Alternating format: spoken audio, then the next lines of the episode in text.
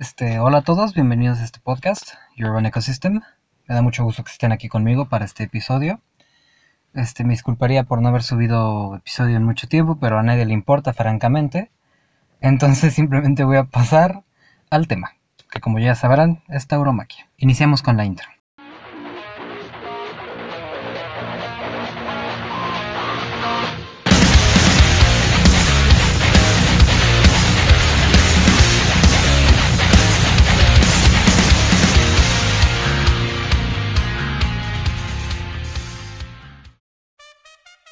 Bueno, primero, antes de empezar, tengo que hacer aviso de contenido antipedagógico.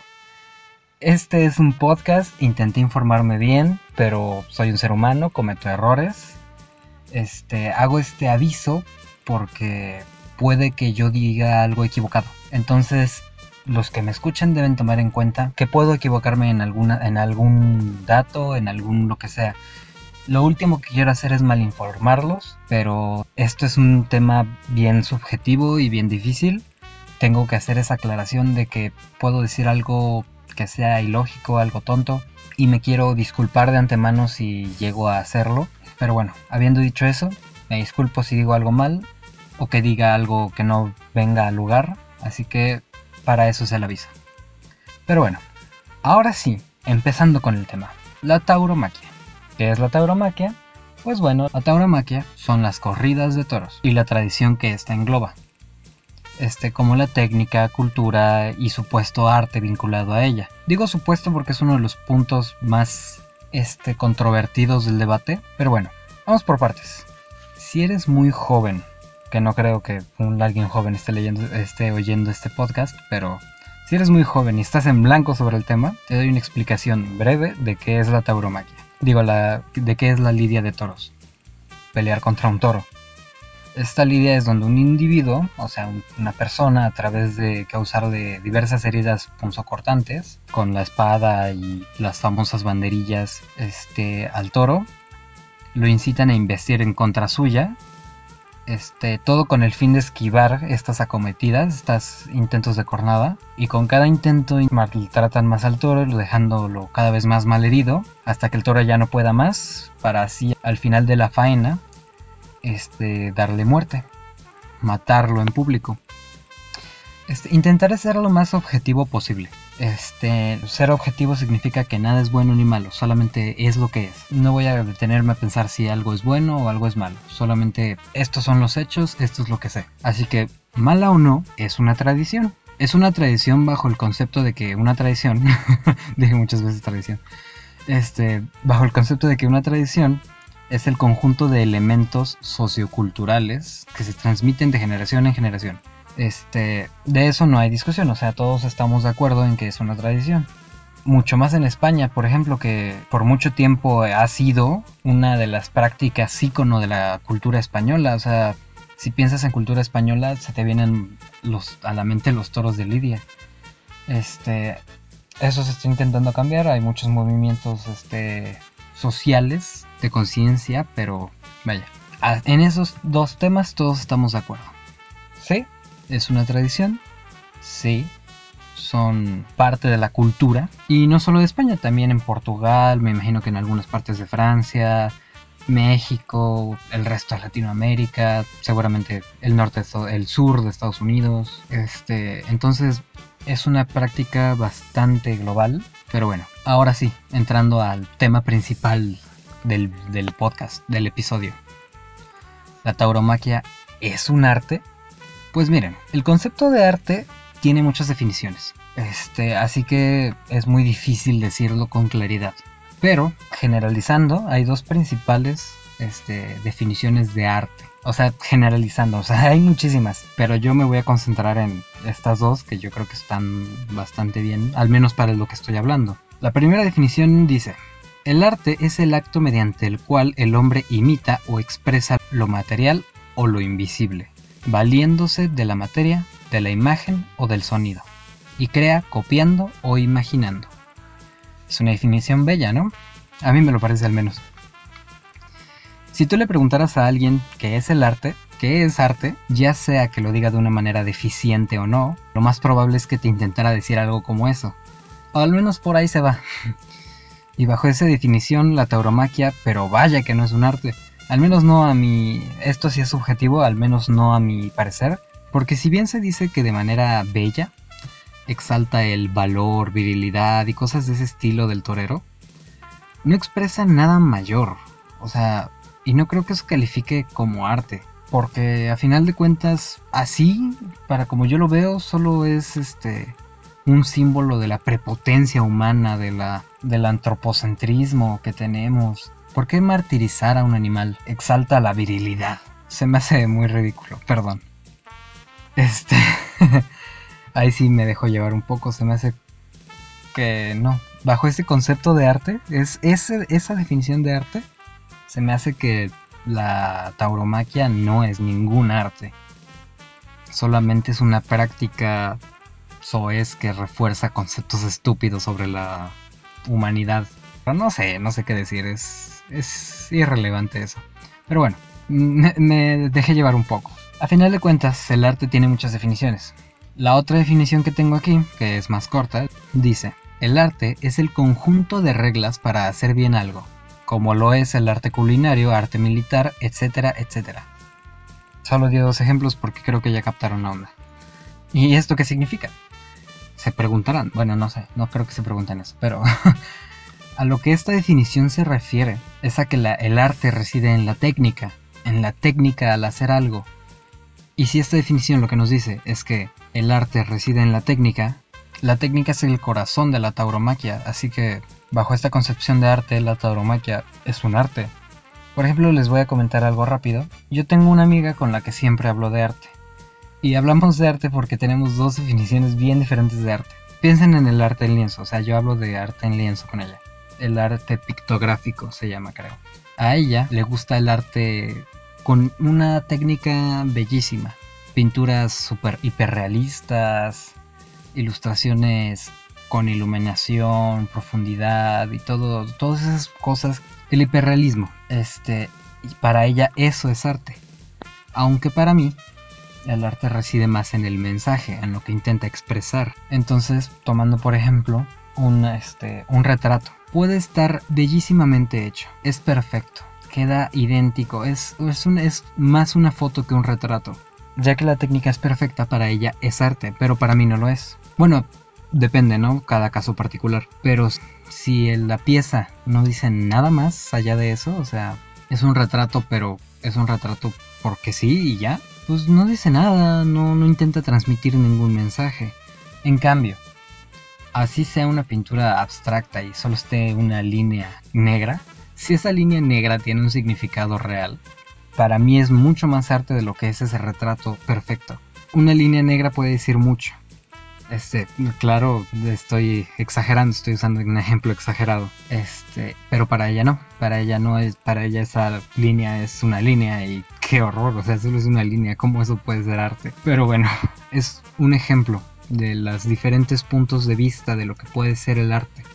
No estoy diciendo que los que tengan esta concepción de arte, o sea, la concepción arte basado en técnica, no obligatoriamente opinan eso de la tauromaquia, o sea, eso es algo muy subjetivo. Puede que para ti el arte sí resida en la técnica, pero aún así no consideres a la tauromaquia un arte, ya que ese es un tema bastante subjetivo. Pero bueno, en fin, esa segunda definición de arte sería un argumento para defender a la tauromaquia como un arte, ya que todo depende de si la consideramos este, fundamentada en la técnica.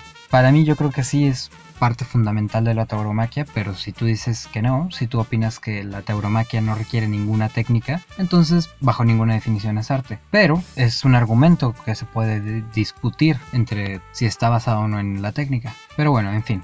Así que bajo una acepción de arte, la tauromaquia es un arte y bajo la otra no lo es. Así que para definir si la tauromaquia es un arte o no, tendríamos que remontarnos a definir de manera definitiva qué es arte y qué no lo es. ¿Dónde empieza esa línea que define qué es arte y qué no? Y lamento decepcionarlos, pero esa es una pregunta que ni los artistas saben contestar.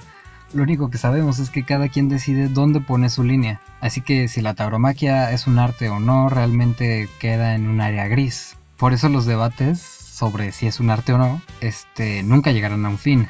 no uno que deja a todos contentos. Así que te invito a que me comentes si tú la consideras un arte o no. Para mí no lo es. Es una práctica que requiere muchísima técnica, pero no es arte. Así que para contestar la pregunta, ¿es un arte? Pues en conclusión, ni idea. Así de sencillo. Pero ahora voy a dar mi opinión acerca de la tauromaquia. Déjenme empezar por el hecho de que estoy en contra de matar a un animal por motivos de espectáculo. Sí, la raza humana ha matado animales, los ha creado y los ha este, matado por miles de años ya. Este, y como carne y pretendo seguir comiendo carne, así que se me hace hipócrita decir, ay no, no hay que matar animales. Pero es muy diferente matarlos con objetivos alimenticios a matarlos con objetivos de espectáculo. Habiendo dicho eso y por otra parte, tampoco me gustaría que se eliminara esa tradición. Es algo bastante complejo porque sí, hay tradiciones crueles que deberían dejar de practicarse, pero yo creo que eso ya es necio de mi parte. Miren, hay cosas en la cultura y tradiciones que tienen que cambiar. ¿Por qué? Pues miren, si nos aferramos a las tradiciones y somos puristas en el cómo deben realizarse, pues seguiríamos teniendo en primer lugar peleas de gladiadores o sea, la gente ya no lo va a hacer, no se nos hace algo viable andar matando gente en un espectáculo, porque pues las cosas ya han cambiado, ¿no? Obviamente. Pues es lo mismo con las, este, con la tauromaquia. Sí, es una tradición. Las peleas de gladiadores, ah, de cierta forma, evolucionaron en muchos otros tipos de pelea. Por ejemplo, ahí tienes el kickboxing, yo qué sé, un ser humano dándole en su madre al otro. O sea, la esencia es la misma. ¿Por qué no podríamos hacer lo mismo con la taromaquia? Pero bueno, en fin, me estoy desviando un poco. Retomemos las peleas de gladiadores. Piénsalo, son dos personas peleando a muerte sin ningún propósito ni fin más que el de entretener a otras personas suena bastante ridículo y cruel, ¿no? Este, ahora, por otro lado, me considero fan de la cultura, de la cultura humana en general. Me parece fascinante. La antropología es uno de mis campos de estudio favoritos. Y al considerarme un fan de la cultura humana, me interesa mucho el tema de las tradiciones y su conservación. Y sí, algunos dijeron, ah, pinche mierda hipócrita, o sea, muchos brincaron al escuchar eso nada más. Este, pero bueno, déjenme explicarles. Hay una alternativa al toreo tradicional. Es la misma práctica, pero en vez de banderillas punzocortantes, o sea, clavos, así, bueno, punzocortante es una una herida punzocortante es una herida que corta al entrar. O sea, una estocada es una herida punzocortante. Pues vaya, en vez de. Es que no sé cómo describir las heridas que hacen las banderillas más que como punzocortantes. Así que en vez de eso, este, en el lomo del toro, en el cervigullo, se le pone un velcro.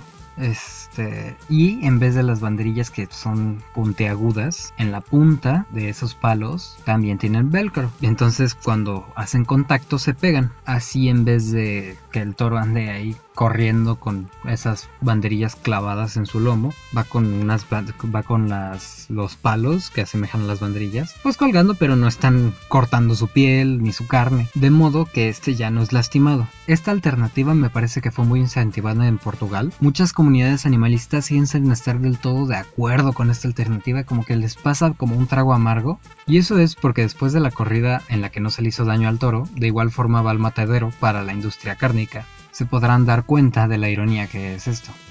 De lo irónico que es. Es un problema, ya que así no se deja contento a nadie, ya que le quitas el clímax, estoy haciendo comillas con mis manos, a los tradicionalistas, y de todas maneras matas al toro para la industria cárnica molestando a los animalistas. Nadie gana con esa transacción. Elimina el concepto de violencia como espectáculo, que ya es un avance para las nuevas generaciones principalmente. Los niños crecerán viendo corridas en donde no se mata al animal enfrente suyo, lo cual ya es un gran avance si me lo preguntan. Pero bueno, ese es el porqué de todas maneras no le gusta mucho a los animalistas, pero de todas maneras yo lo considero como una alternativa, si bien no perfecta, bastante decente. Este, encontrar una alternativa que deje a todos contentos no es nada fácil. Si lo fuera, habríamos llegado a una resolución hace años, pero ese no es el caso.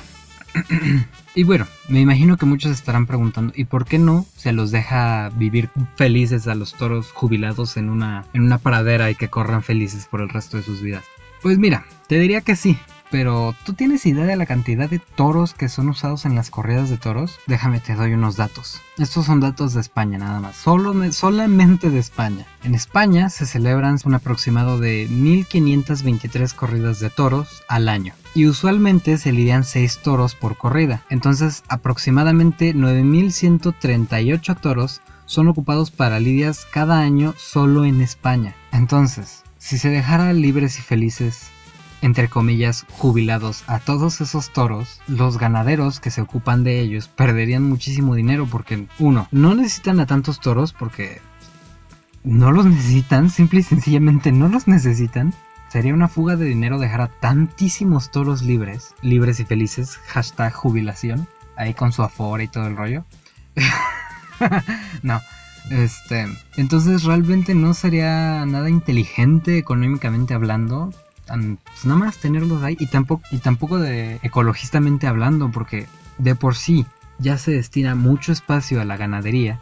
Ahora imagínate tantísimos toros ahí nomás haciendo, echando el rollo. No, no, no me suena nada sano ambientalmente. De por sí ya se produce demasiado gas metano, pero en fin. Eso es otro tema. Entonces, económicamente hablando, no es una buena idea. Y tampoco ecológicamente. Y realmente no creo que sea una buena idea en, en, sí.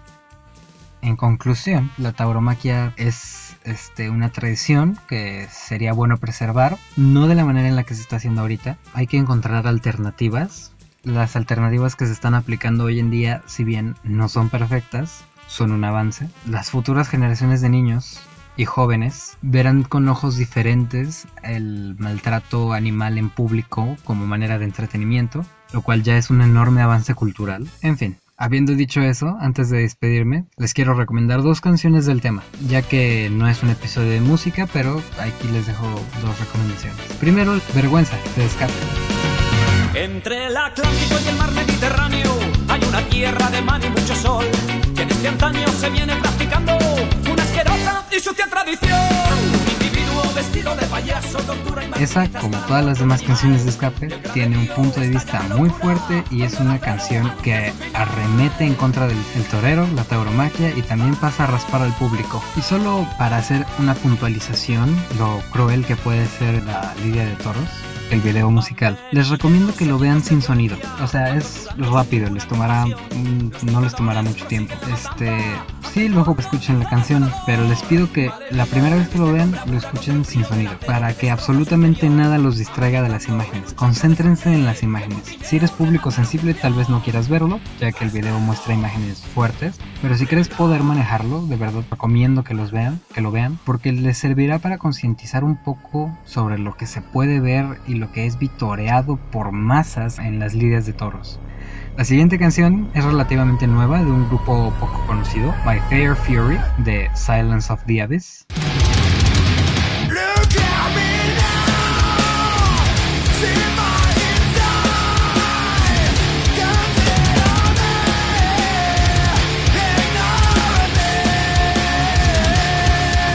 Una canción muy interesante. En pocas palabras, esto te pone en los zapatos del toro, su coraje y su ira en contra del torero, metiendo dentro de la canción lo que creo que se llaman cantes flamenco al estilo español, que me gustó mucho como sonó.